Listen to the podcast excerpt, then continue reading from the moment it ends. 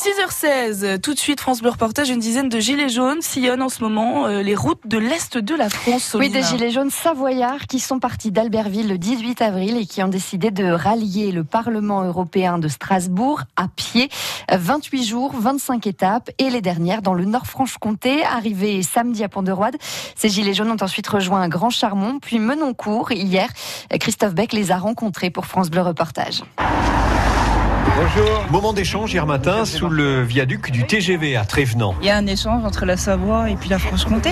Tel des pèlerins de la revendication, la petite dizaine de marcheurs savoyards fait une dernière pause avant de rallier Menoncourt, terme de la 17e étape. Il y a Claude, alors nos chauffeurs, euh, André, Denis. Jeff est le guide de cette petite équipe d'une dizaine de marcheurs. Le premier marcheur, celui qui a tout fait pour l'instant, c'est Patrice d'Albertville.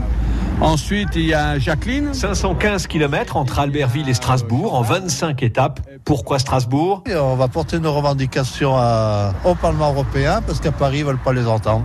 On fait cette marche pour faire voir qu'on est pacifique et pour porter nos revendications qu'ils ne veulent pas entendre à Paris. Voilà. Parmi ces revendications, la fameuse justice fiscale que défend Bruno. Les économistes disent, c'est que ce sont les classes modestes et moyennes qui, proportionnellement à leurs revenus, contribuent le plus euh, en fait au financement de l'État. Si on pouvait rétablir un petit peu de justice en disant ceux qui ont un petit peu plus d'argent soient mis davantage à contribution que ceux qui en aient le moins. Une équipée de gilets jaunes savoyards, tous retraités, mais Jeff insiste là-dessus de classes sociales très diverses. Vous avez des moins riches, des un peu plus riches.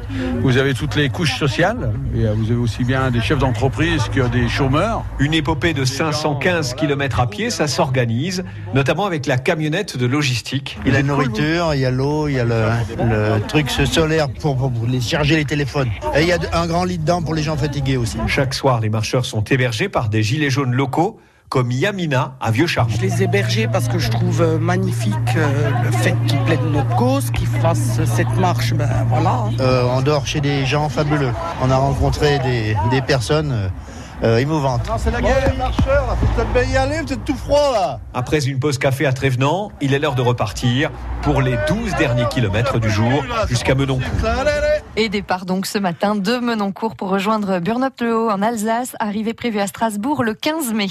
FranceBleu.fr Toutes les infos pratiques de France Bleu sur FranceBleu.fr